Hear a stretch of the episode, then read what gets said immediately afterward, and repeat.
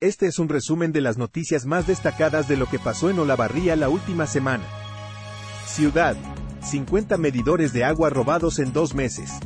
Durante el fin de semana se registró el robo de 10 medidores del Servicio de Obras Sanitarias en los barrios Mariano Moreno, provincias argentinas y Luján.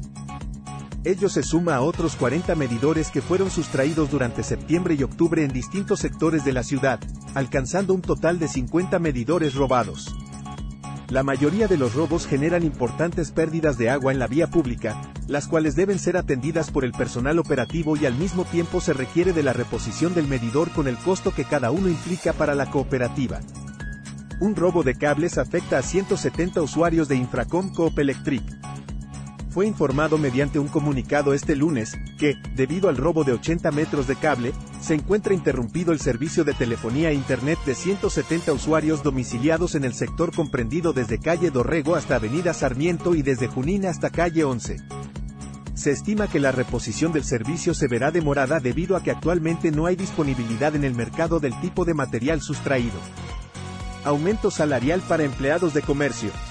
El salario básico de octubre estará conformado por el básico de escala de septiembre, más el monto no remunerativo, 22.5%, y a eso se le adiciona un incremento de 9%. Por otra parte, habrá un aumento salarial de un 38%, de carácter no remunerativo, sobre el básico del mes de octubre de 2023 para los empleados y empleadas de comercio de todo el país que empezarán a cobrar con los saberes de octubre, noviembre y diciembre. Hay escasez de algunas medicaciones, aunque estamos toqueados. Lo aseguró el doctor Germán Caputo, en relación a la falta de insumos que se vienen denunciando desde hace algunas semanas en la provincia. También se refirió a la situación actual del sector y la relación con IOMA. Indicó que les preocupa lo que pueda llegar a pasar, que hay escasez, pero que están toqueados. Agregó que se complica conseguir insumos extranjeros, porque se manejan a precio dólar. Coop Electric alerta sobre estafas telefónicas. Ante la consulta de usuarios que dicen haber recibido un supuesto llamado de Coop Electric para realizar un cambio de medidor o para ser informados sobre un corte programado de energía en los que se les solicitaba un código de verificación a través de WhatsApp, informamos que podría tratarse de llamados fraudulentos con fines de estafa mediante la modalidad conocida como suplantación de identidad. Investigaciones FIO en materia de arcillas calcinadas despiertan el interés de Universidad Brasileña.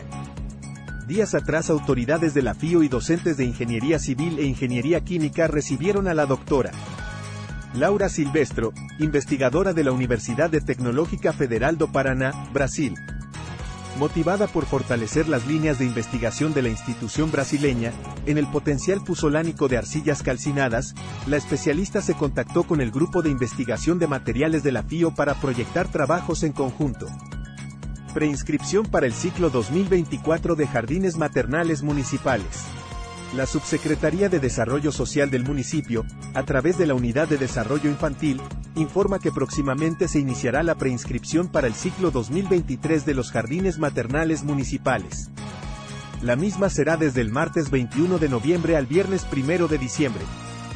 Las personas interesadas deberán acercarse a cada una de las sedes de los jardines o comunicarse telefónicamente, en el horario de 9 de la mañana a 12 del día horas.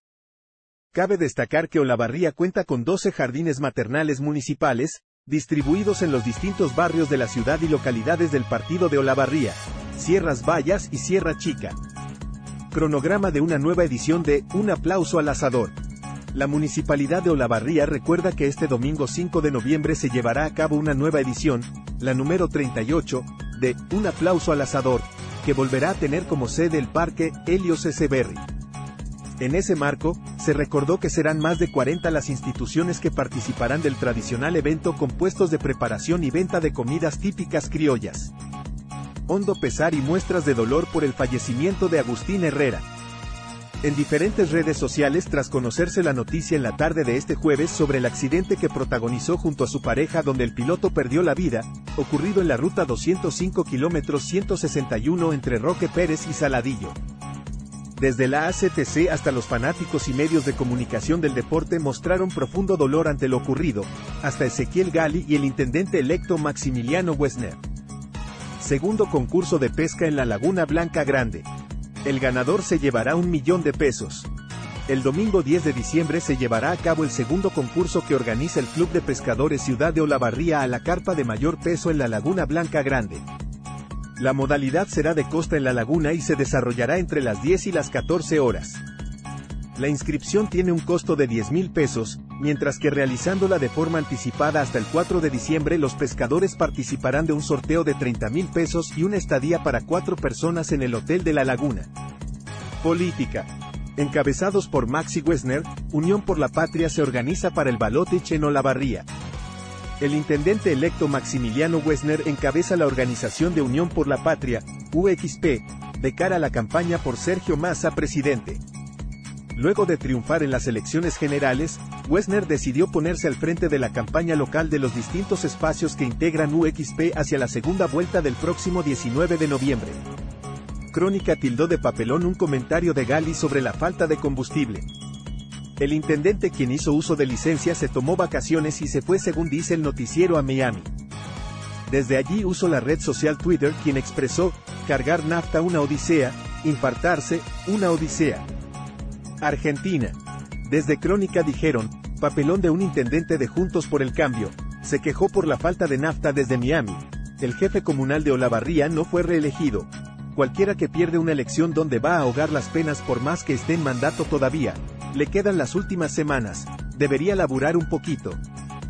Bueno dijo el periodista, ponele, que se angustió mucho y le sobraron unos pesitos, tenía la tarjeta de crédito medio liberada, sacó pasajes a Miami y desde allá dijo la verdad, no puede ser lo que está pasando en Argentina con la nafta. Por iniciativa del Interbloque Unión por la Patria, se homenajea a presidentes del HCD a 40 años de democracia. A través de un proyecto aprobado por unanimidad en la sesión especial de este lunes se colocará una placa alusiva. El concejal Gastón Sarachu y la concejal Inés Kramer, del bloque Foro Olavarría Frente Renovador en Unión por la Patria, compartieron palabras alusivas a 40 años de la recuperación de la democracia. 40 años de democracia, estamos en las mismas bancas de esos gloriosos concejales de los 83 elegidos por el voto de los vecinos. Así lo dijo el concejal Cosia en una sesión especial que se realizó este lunes al cumplirse un nuevo aniversario. La misma pudo verse a través de su canal de YouTube. Allí el edil comenzó su discurso. Yo había terminado mi educación secundaria, estaba viajando a Azul a estudiar mi profesorado y eran tiempos donde la democracia se iba a instaurar en la Argentina. Pasaron 40 años muy rápidos con una democracia muy joven pero rápidamente se cumplieron estos 40 años. La Casa Eduardo Chino correa con actividad para la campaña Masa Presidente. Con horario de 9 a 13 y de 16 a 19 horas, la sede oficial del Foro Olavarría, Frente Renovador en Unión por la Patria abre sus puertas de Belgrano 3222 a vecinos que quieran participar de la campaña Sergio Massa Presidente o realizar consultas. La Casa Eduardo Chino Correa, sede oficial del Foro Olavarría, Frente Renovador en Unión por la Patria, espacio que tiene como referentes a Eduardo Rodríguez, la concejala Inés Kramer y el concejal Gastón Sarachu, extiende su horario de atención de lunes a viernes de 9 a 13 y de 16 a 19 horas. Las puertas de Belgrano 3222 están abiertas para todos los vecinos de Olavarría y sus localidades que quieran participar de la campaña Sergio Massa presidente o realizar alguna consulta en particular. Desde la vuelta a la democracia encontramos los mismos problemas que se reiteran porque no se resuelven. Así lo dijo el concejal Sebastián Matrella en la sesión que se realizó en el día de ayer en el recinto de la Sociedad Española tras cumplirse 40 años de democracia. Hoy los policonsultorios son los únicos que garantizan la atención gratuita con cobertura al 100%. Así lo dijo el presidente de IOMA, Homero Giles, en la inauguración de un nuevo policonsultorio. En su discurso mencionó, nosotros tenemos que solucionar los problemas de la gente, nosotros no tenemos ni feriados ni vacaciones porque es lo que nos legitima en el lugar que estamos y es lo que nos garantiza los resultados. Esto viene también a resolver el problema de los cobros indebidos de los médicos, pero somos la única obra social en la provincia que paga a 30 días y los mejores honorarios que cualquier prepaga. Existen los cobros indebidos porque hay abuso de poder y no tienen ninguna consecuencia. Wesner e integrantes del Ministerio de Ambiente entregaron bicicletas a estudiantes junto a Tamara Basterio, subsecretaria de Política Ambiental, entregaron 36 bicicletas a estudiantes de la secundaria número 3 de Loma Negra en el marco del programa provincial de Movilidad Sustentable. Esto no es un regalo sino un derecho para una mejor loma negra y más sustentable. Este proyecto los interpela de manera individual pero también de manera colectiva y ese es el espíritu de muchas de las iniciativas que impulsaré en mi gobierno, aseguró Wessner. Los estudiantes de quinto año de la escuela secundaria número 3 de Loma Negra participaron del programa Movilidad Sustentable del Ministerio de Ambiente bonaerense y presentaron el proyecto Loma Negra Disfruta Pedaleando. Martín Endere dijo que la postura de Macri y Bullrich ha sido precipitada.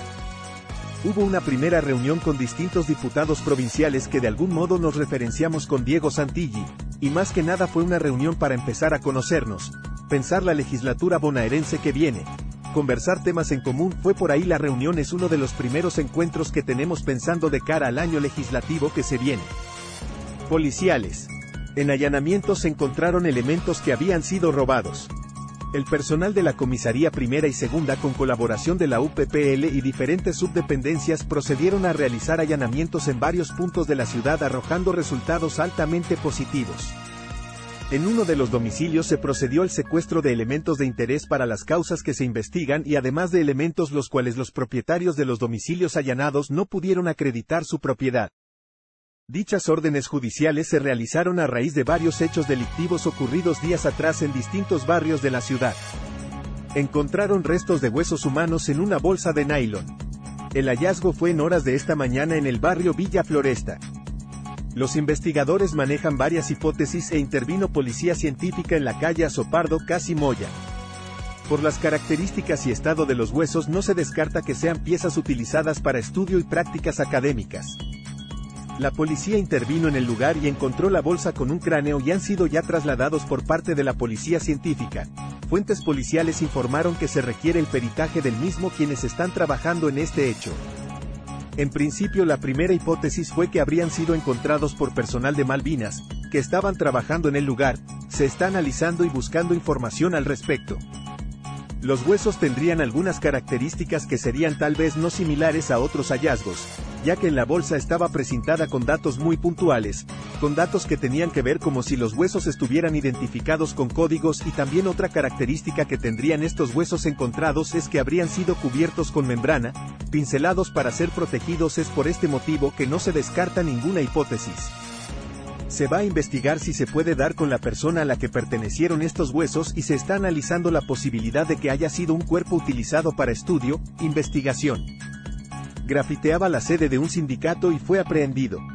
El hecho ocurrió en el día de ayer, el personal policial a raíz de un llamado al 911 se dirige hacia la calle Coronel Suárez al 2200, donde se encontraría un hombre realizando pintadas con aerosol en un local.